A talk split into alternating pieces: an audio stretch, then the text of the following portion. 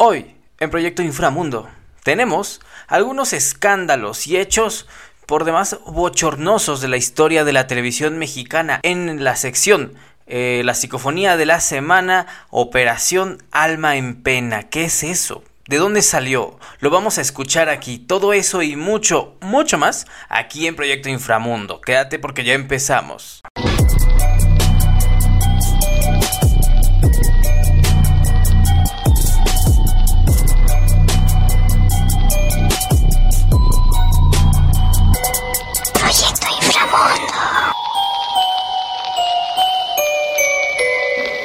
Pues como estás y te doy la bienvenida como cada semana agradeciéndote tu preferencia. Gracias a las personas que se han estado suscribiendo, han estado compartiendo, eh, a las personas que han estado comentando algún video que les ha gustado, algún podcast, porque esto es un, eh, es un podcast pero también es un video en YouTube.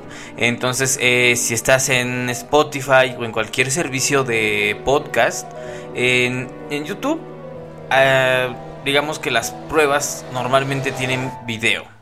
Porque siempre ha sido así, de lo que hablamos, siempre una prueba o una foto de, del suceso, ¿no? Esta semana eh, te traigo un listado o una serie de hechos que están comprobados que la gran mayoría existe un video, existe un archivo en video porque son cosas que ya sean televisoras, gobierno, cualquier este organismo, eh, se ha encargado y en muchas ocasiones buscando engañarnos u otras pues nada más simplemente eh, lo, ganar algo, pues han pasado a la historia como hechos en los que pues es llamativo cómo, cómo se, se mofan de nuestra inteligencia, ¿no? Eh, Vamos a empezar con uno muy conocido. Eh, se ha hecho aún más conocido eh, últimamente entre todos los escándalos que han ocurrido con productores, con actores, con directores, ¿no? Entre ellos eh, está esta. Esta es más una teoría conspirativa, pero se puede comprobar en cierto modo. este es el caso de eh, ¿Cómo se llama? Del... Ay, se me El catálogo, sí, el catálogo de Televisa es uno de los más conocidos últimamente. Ha llamado mucho la atención, eh, te digo más que nada por estos casos de abuso, de, de abuso de poder, de cualquier tipo de abuso. Pero ¿cómo surgió esto? Bueno, todo comienza cuando Mario Lafontaine, productor que fue despedido por hablar sobre el catálogo de Televisa, empresa en la cual trabajó hace más, bueno, más de 28 años y bueno, participó en grupos como Timbiriche, Garibaldi. Eh, esta persona calificó a la televisora como el burdel más grande de México. Según sus declaraciones, había un grupo especial en donde los actores y actrices estaban bajo las órdenes de los altos ejecutivos y tenían que acudir a citas cuando fueran requeridos. El productor fue muy claro y contundente al mencionar cosas como favores eh, a cambio de intimidad que algunas veces debían cumplir con clientes especiales. Figuraron nombres eh, de personas que estuvieron en Timbiriche, que tuvieron sus propios escándalos, como cierto clan, como el Trevi Andrade, este, mujeres que actualmente algunas son parejas de políticos, este, actrices internacionales como Salma Hayek eh, cuando empezó su carrera aquí en México eh, y entre ellos también figuraban otros nombres eh, ya menos conocidos como eh, Guillermo Capetillo, Eduardo Palomo, Rebeca Jones, Alejandro Tomás y Adela Noriega, un montón de nombres eh, que supuestamente este señor Mario Lafontaine dio. También habló de un lugar llamado, bueno, que ellos le pusieron la Casa de las Campanas, un supuesto centro en donde se llevaban a cabo estos pues estos, estos encuentros, ¿no? Un lugar.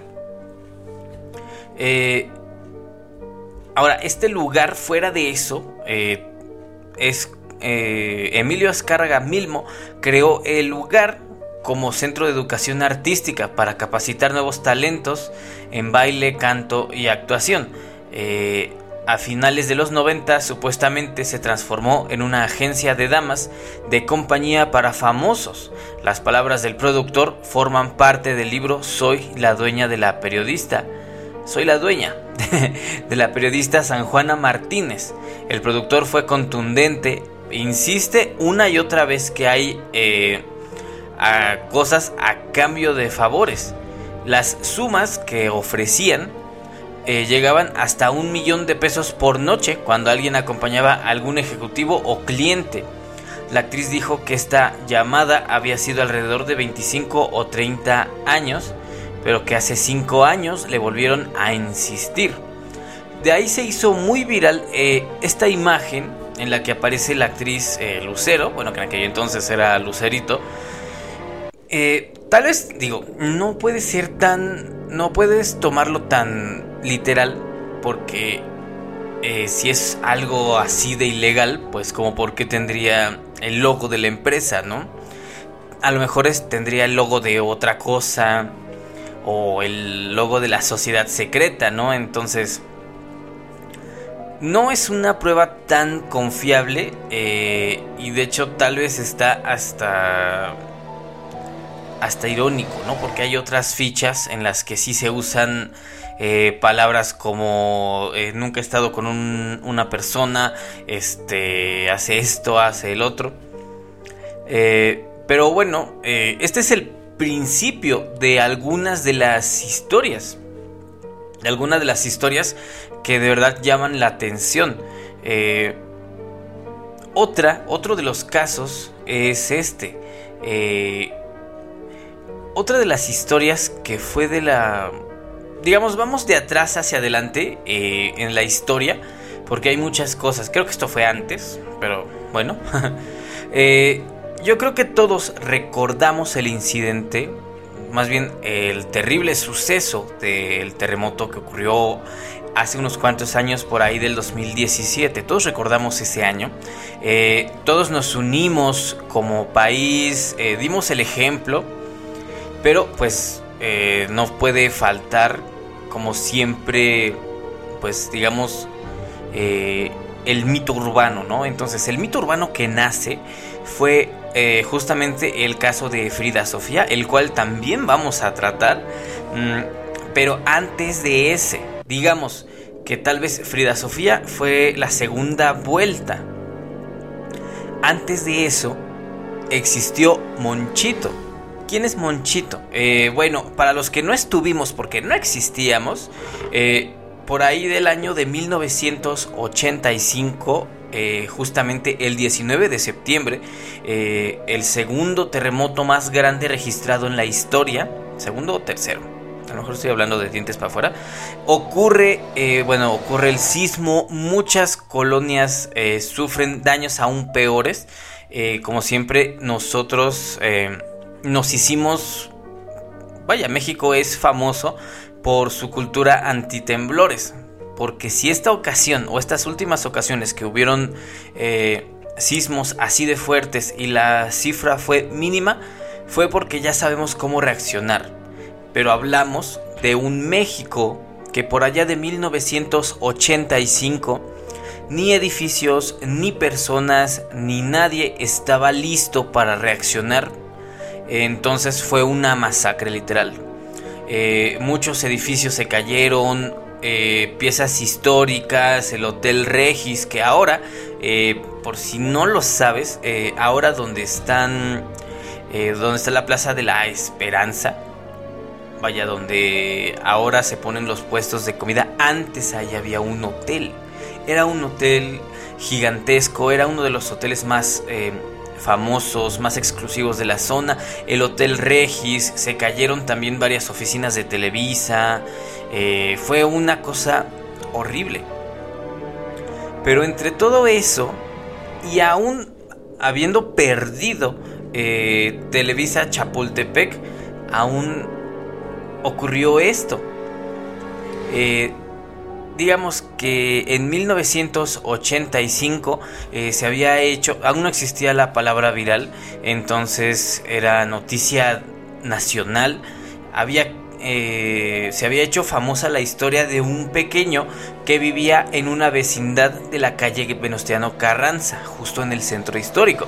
El niño, al que se le apodó Monchito, se volvió uno de los símbolos de aquel terremoto y de las labores para rescatarlo. Y esto fue noticia mundial, aún antes de que existieran eh, el Internet, Facebook, eh, cualquier medio eh, literal cualquier cosa que llegaba a otros lados era gracias a corresponsales, eh, teléfonos alámbricos, algunos ya inalámbricos, pero en realidad para que una noticia en aquellos días fuera mundial era porque no la empujaban, literal solita cruzaba otros lados.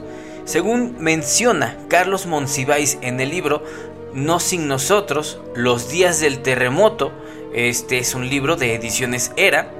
El padre de Monchito, que fue identificado como Mauricio Nafarrete, aseguraba que su hijo José Luis Ramón Nafarrete, alias Monchito, estaba vivo entre los escombros. La familia Nafarrete, proveniente de Cozumel, llegó días antes del sismo a la Ciudad de México. Se dirigían a Cihuatanejo, pero hicieron una escala en la capital para pasar la noche en la casa del abuelo materno de Monchito, que fue identificado como Luis Maldonado. Supuestamente el niño se quedó a dormir en la recámara de su abuelo, donde estaba cuando la vecindad cayó por el sismo, por el terremoto. Cuando el padre de Luis Ramón dijo que su hijo estaba vivo, era ya 2 de octubre y parte de la población ya no tenía esperanza de encontrar a nadie con vida, pero Monchito captó la atención tanto de los brigadistas como de los medios nacionales e internacionales.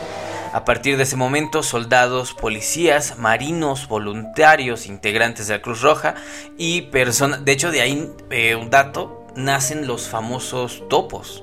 Eh, una fuerza que, bueno, ha sido hasta estos días es símbolo de esperanza entre personas que ocurren, que sufren de lo mismo.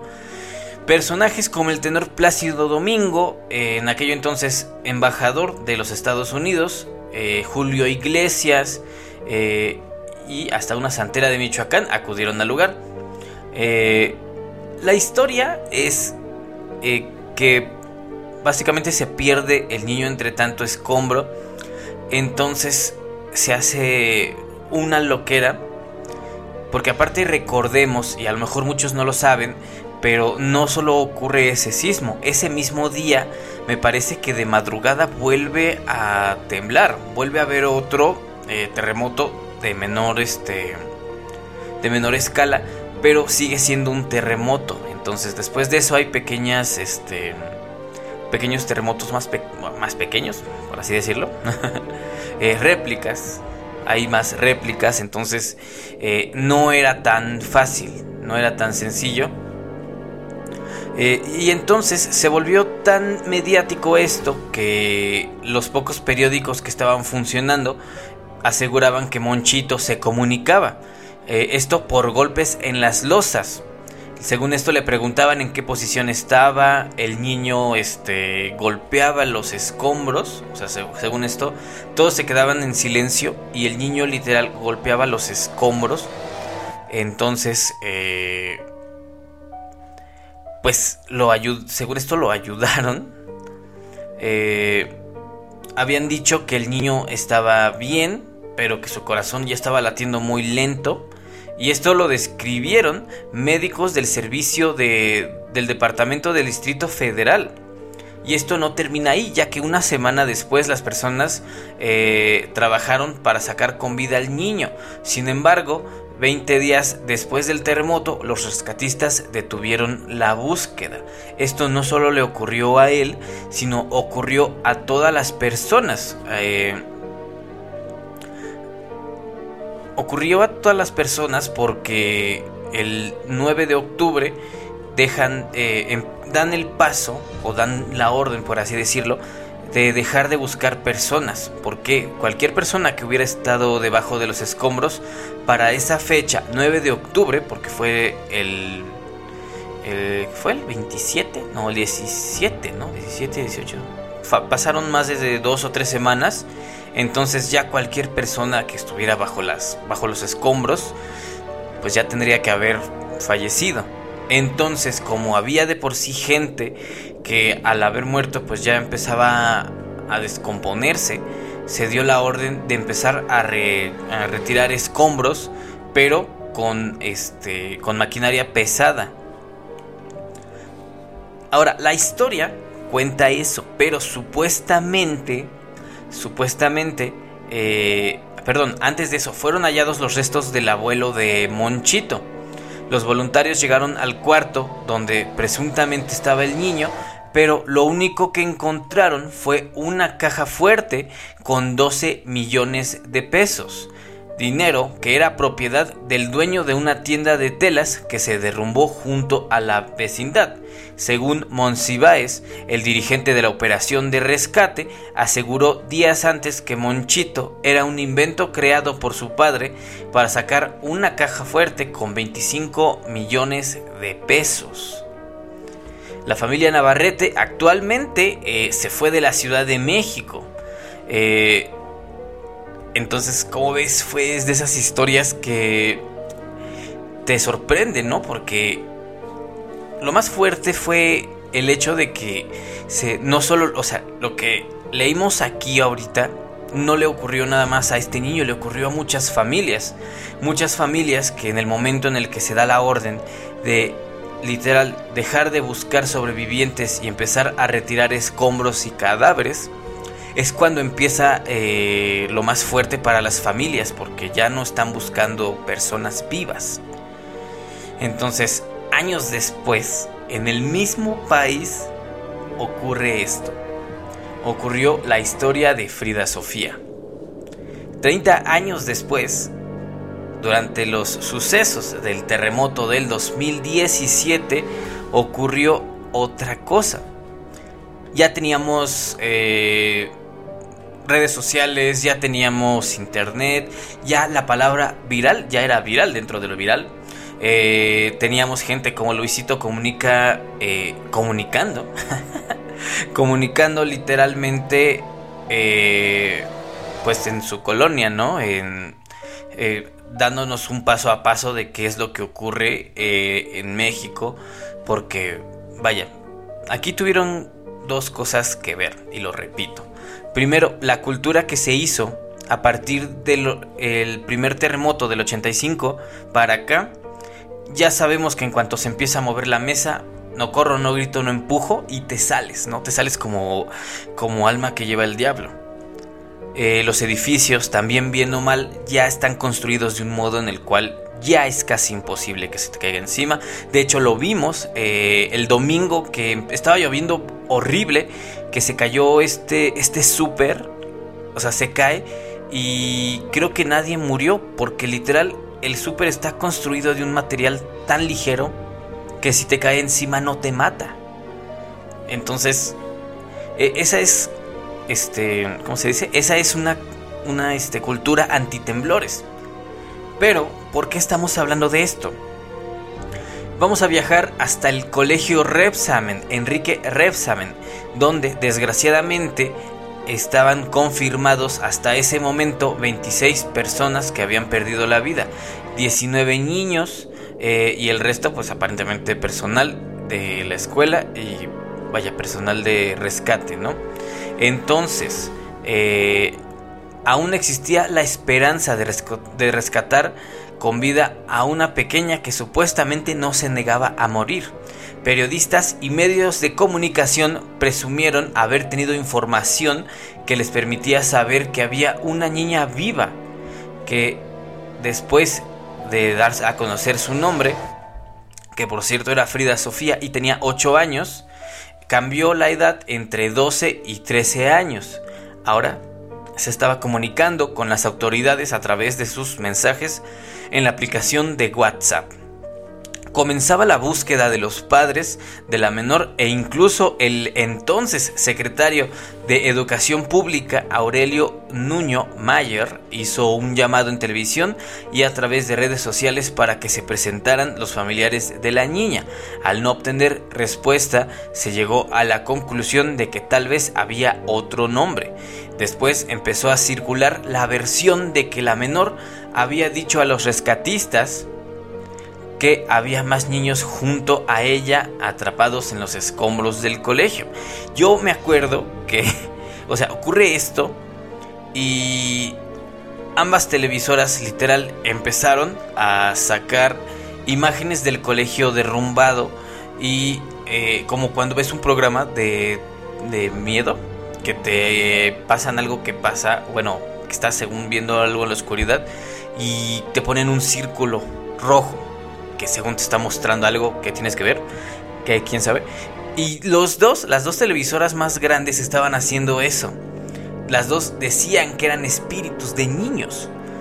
Em, bueno, continuando con esto, decíamos que decían ellos tenemos identificada a una persona, a una menor en el segundo piso de lo que fue el edificio colapsado.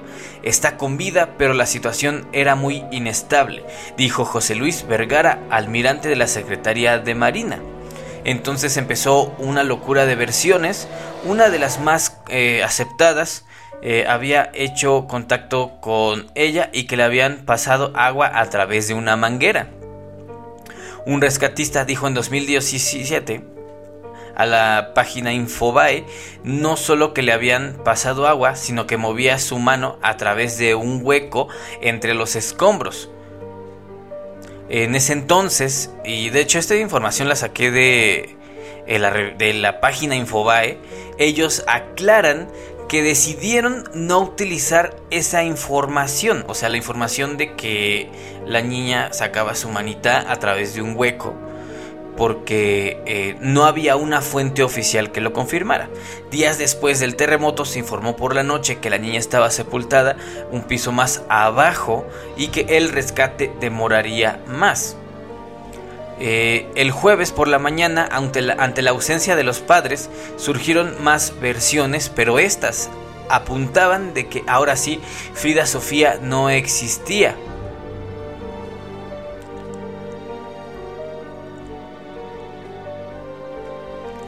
Ocurre después eh, del mediodía, de manera improvisada, el subsecretario de Marina, Enrique Sarmiento Beltrán, llegó a la zona donde estaban ubicados los medios que esperaban por el rescate. Aseguró que por única vez iba a dirigir un mensaje a los medios y que no iba a aceptar preguntas. Y lo que dijo fue esto. Queremos puntualizar que con la versión que se sacó del nombre de una niña no tenemos conocimiento. Nunca tuvimos conocimiento, nunca tuvimos conocimiento de esa versión y creemos, no creemos, estamos seguros de que no fue una realidad, dijo, y luego explico, o sea, empezó a, cantinflear, ¿no? Una de las cadenas televisoras eh, que tiene su catálogo eh, cubría este suceso. Eh, entonces eso hizo como que más personas empezaron a creer que de verdad no existía Frida Sofía, porque la otra gran televisora eh, no estaba como tal ahí. Eh, eh, la Marina entonces se vio forzada a aclarar que también había sucedido y Vergara salió en vivo por comunicado, por teléfono obviamente, a respaldar a la cronista. Me extrañó el comentario que hizo Sarmiento, dijo y aseguró que siempre habló con la verdad, con la señal y con todos los periodistas del lugar. Eh, sin más, el tema literal se quedó así. No supieron qué ocurrió. Eh, un dato curioso, y ese es muy curioso, casi casi invención, es que en aquello entonces su competencia más grande, que era TV Azteca, había pasado ese mismo día cuando se empezó a descubrir el engaño. Un episodio de Los Simpsons en el cual Bart caía, este, perdón, no caía, hacía creer a todo el pueblo que había un niño atrapado en una fuente, o sea, de esas fuentes profundas. Entonces, mucha gente acepta esa, este, esa historia como parte de, de, eso. Eh, entonces, esta es la primera y la segunda parte de, esa, de esas historias, ¿no? Entonces, eh, vamos a continuar porque... Ahora, ¿qué fue? Eh, otra de las historias más fuertes es, es la historia de... Vaya, de uno de los presentadores más eh, conocidos, más, más famosos, muy queridos por la gente de aquellos años. tal vez no se te haga conocido el nombre a ti si, no, si tienes menos de 20 años, eh, pero no está por demás que vayas por alguien mayor, porque esta historia de seguro la escuchó. Eh, todos, eh, no sé si tú conozcas el restaurante del Charco de las Ranas. El restaurante del Charco de las Ranas es conocido, es conocido primero porque hay dos, uno al que todos quieren ir y otro al que ya nadie quiere ir. Porque ya no quieren ir a este otro charco de las ranas. Bueno, eh, se están cumpliendo 22 o 23 años de que el presentador de televisión Paco Stanley literalmente perdió la vida en ese restaurante, por eso nadie quería regresar. Creo que son 24 años. Ok, ¿cómo ocurren las cosas? Eh, eran las 12 del mediodía en aquel junio de 1999, cuando el señor Francisco Jorge Stanley Albaitero, conocido como Paco Stanley, salía de las instalaciones de TV Azteca. Tras haber grabado otra edición de un programa llamado Una tras otra, jamás se imaginó que sería la última vez que, que pisaría ese set, cosa que no es del todo cierta. Ahí te va existe un video en YouTube donde supuestamente es el último episodio. Digo, yo no te puedo decir si es o no es. Pero supuestamente en ese último capítulo el señor se ve nervioso, se... Literal, hubo un momento en el que sale a cuadro, sale de cuadro, eh, y se va. Y está un buen rato fuera y regresa, regresa sudado, regresa nervioso.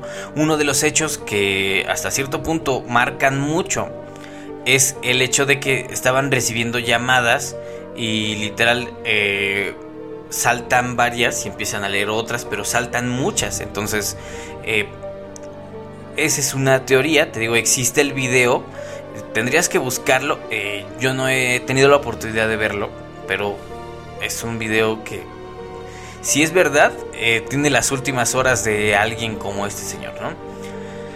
Eh, la, historia dice que mientras estaban comiendo, Mario Besares, patiño del programa e íntimo amigo de Paco Stanley, se paró de la mesa luego de que su teléfono sonara. Eh, al ver el teléfono, supuestamente se, el acepta que tiene un dolor estomacal y se mete al baño. Y se va, ¿no? Momentos después, Paco Stanley sale del restaurante rumbo al coche donde lo esperaban para retirarse también, pero al dejar este establecimiento, dos hombres que previamente habían cruzado el puente peatonal lo atacan con ametralladoras, disparando en más de 20 ocasiones después de escapar. Eh, fueron muchos tiros, para tampoco... Cuatro tiros recibió el conductor en el rostro. A su compañero Jorge Gil fue herido en la pierna. También hubo una víctima colateral conocido como Juan Manuel de Jesús Núñez, un agente de seguros eh, que apenas 30 años, eh, de apenas 30 años que pasaba por el lugar junto a su esposa, quien también fue lesionada de gravedad. Dirás tú, eh, esta es una historia muy fuerte. No, apenas va empezando y ya llevamos media hora de programa. Eh, después de este acontecimiento que marcó la historia, porque te digo, el señor Paco Stanley era querido, era una persona mucho, muy querida. Eh, te digo, a lo mejor tú no lo conoces, pero tienes tíos, tienes primos que son mayores que tú, que vaya que lo conocen, eh, y si no lo conoces, lo ubicarás más por el video, por el, el de la bolsita, ¿no? La bolsita blanca con, con algo. Eh, este clip se ha hecho muy viral. Eh, del señor Mario Besares, que está bailando el famoso gallinazo y en eso entonces se le escapa una bolsita, ¿no? Una bolsita con un contenido blanco de dudosa procedencia, ¿no? Eh, una de las historias o uno de los... Em, de las teorías más aceptadas es que uno de eh, había nexos con esta, eh, esta, empresa, esta maña, vaya, pues que supuestamente ese mismo 7 de junio la Procuraduría General de Justicia del Distrito Federal informó que habían encontrado una bolsita, eh, una bolsita con un, con un estupefaciente que fortalecía la versión de que el presentador, bueno, los presentadores tenían nexos con esta empresa que muy aparte de tienen sus, sus modos de trabajar, ¿no? Luis Valencia, cocinero de el narcotraficante Luis Ignacio, líder del cártel de Colima, declaró en a la entonces Procuraduría que el compañero del programa de Stanley se había reunido con su jefe y la EDECAN para planear la ejecución por deudas que tenían con el cártel. Aunado a ello, eh, Erasmo Pérez Garnica, alias El Cholo, también fue detenido, pues las descripciones eh, hacían que fuera conocido o similar a uno de los responsables. Eh, ahí fue cuando se le vinculó a Mario Baizares, haciéndolo responsable de retrasar la salida del conductor para que llegaran las personas. Lo que dicen ellos es que en el momento en el que él se mete al baño, eh, se mete al baño para hacer tiempo y estas personas lleguen justo después de que supuestamente sonó su celular. Sin embargo, toda esta teoría se vino abajo cuando Valencia dijo que habían declarado eso porque la Procuraduría General de Justicia del Distrito podrían haberlos torturado, por lo que Mario y Paola fueron dejados en libertad tras habérseles declarado inocentes por falta de pruebas, aunque ya habían estado encerrados en la cárcel por un año. Eh, sigue sin resolverse como tal, no hay una terminación, no hay una historia hay oficial, lo que sí es, eh, hay muchas teorías, hay muchas pruebas aparentemente.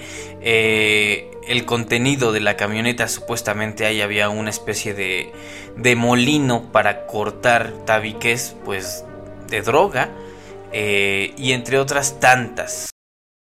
Oye, qué calor, me quité el saco, perdonen usted, disculpen usted, mucho a mí, pero me lo quité porque está haciendo un calorón. Aquí Hilario no ha puesto el aire acondicionado. Es lo que es un descarado. Te estoy ayudando, amigo. ¿Cómo no? No vale nada este muchacho. Compadre, compadre, ya no me ayude. Por favor, compadre, un saludo. Ah, saludos, qué saludos. Págale a ella. Sabe a tu hermano que le debes, es lo que debes de hacer. Pues ¿Qué saludos? Primero sí, cómo no. Págales. Es un dedito nada más. Sí, un dedito, con un dedito y con qué escándalo y todo, pues no, págale, es lo que tienes que hacer, hoy sí me dio coraje. Es que te estoy hablando, no me veas, cuando te hablo, venme de frente. No saben nada. ¿Qué? ¿Qué? ¿Cordial qué cosa? ¿Cordial qué cosa? ¿Cordial qué cosa? Sí, sí le di, sí le di, sí le di, sí le di. ¿Qué dice? ¿Qué dice? No. ¿Qué? Ya, ya, vas a Saxon. Se quedó a vivir ahí, no, no. Con los papeles no, ¿ok? Mira, Francisco, con los papeles no. ¿Por qué no? Ay, perdón, estoy salió. Que Lorena Tassinari nos tiene preparado y ha estado preparando durante toda la semana pasada. Así es que, ¿qué les parece si vamos a este número musical con Lorena Tassinari?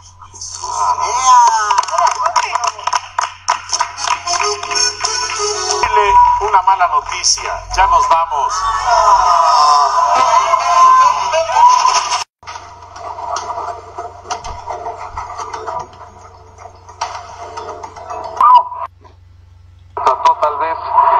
cuestión circunstancial, un robo como lo que ocurre tal vez fue una acción concertada, dirigida. Esto corresponde, por supuesto, a los investigadores determinarlo. Fue una persona bajo de un automóvil a pie y disparó contra el automóvil de Paco Stanley. 26 tiros. Esto, desde luego, no es delincuencia común. Este es un crimen perfectamente planeado, organizado para consternarlo de Paco Stanley.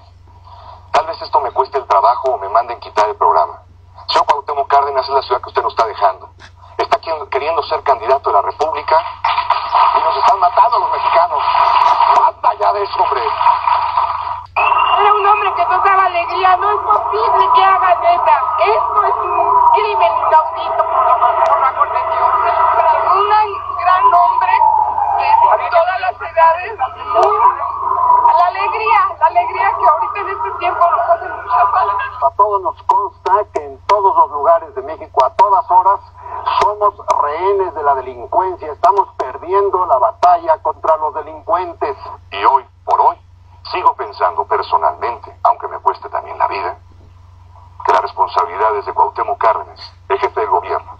Este arrebato heroico son imágenes estremecedoras de nuestro compañero Paco. Televisión Azteca, desde luego, no, nunca lo hace por ética profesional mostrar estas imágenes, pero está nuestra rabia, está nuestra ira ante este crimen. No queremos que quede impune. Pero por el tiempo, eh, ya pasamos la media hora. Este es un podcast de media hora. Entonces, para no fallarte, esta es la parte 1. Esta es la parte 1 de una serie de historias, de hechos, de sí, historias, ¿no? Ya dije historias y escándalos que marcaron la televisión mexicana. Entonces, por tiempo, vamos a pasar con la psicofonía de la semana.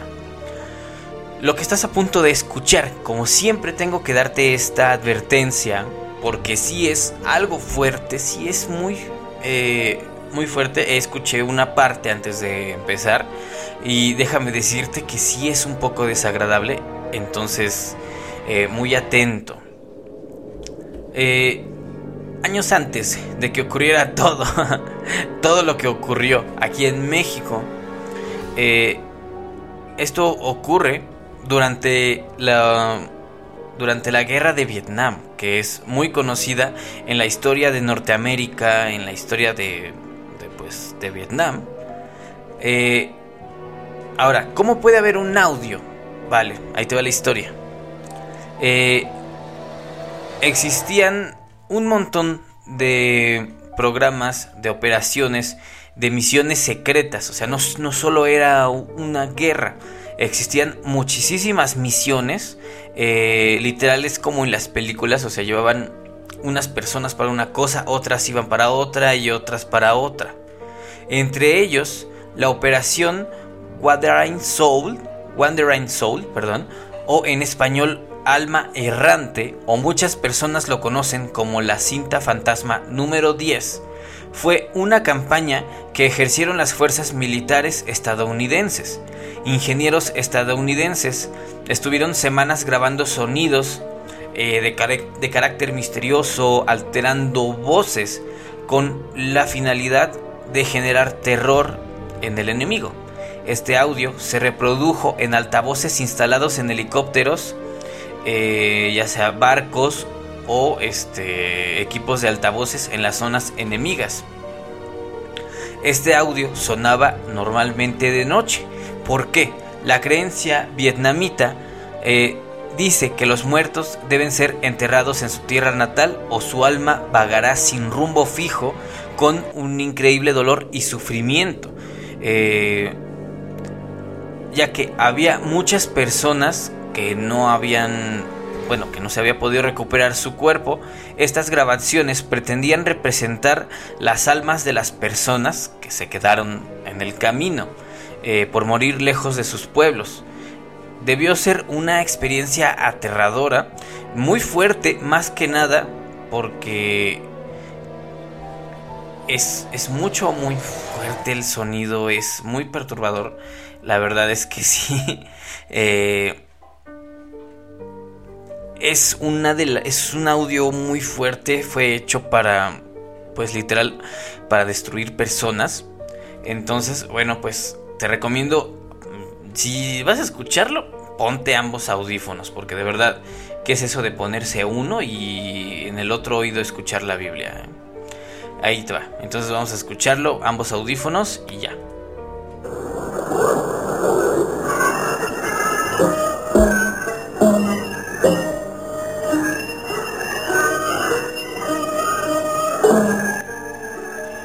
Hecho, eh, hay partes que sí se comprenden en las que literal hacen parecer que es un soldado al que le están hablando este, su hija o su esposa como si intentara cruzar hacia otro lado. Ahora sí me cayó, escuchen.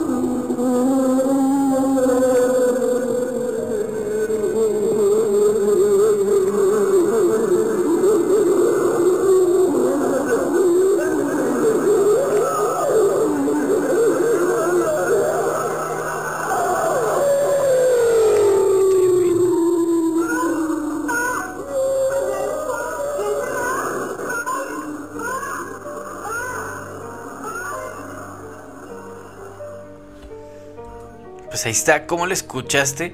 Eh, si es eh, fuerte, mm, no sé, no sé si de verdad los, este, los, la gente, los vietnamistas, los vietnamistas, ¿eh?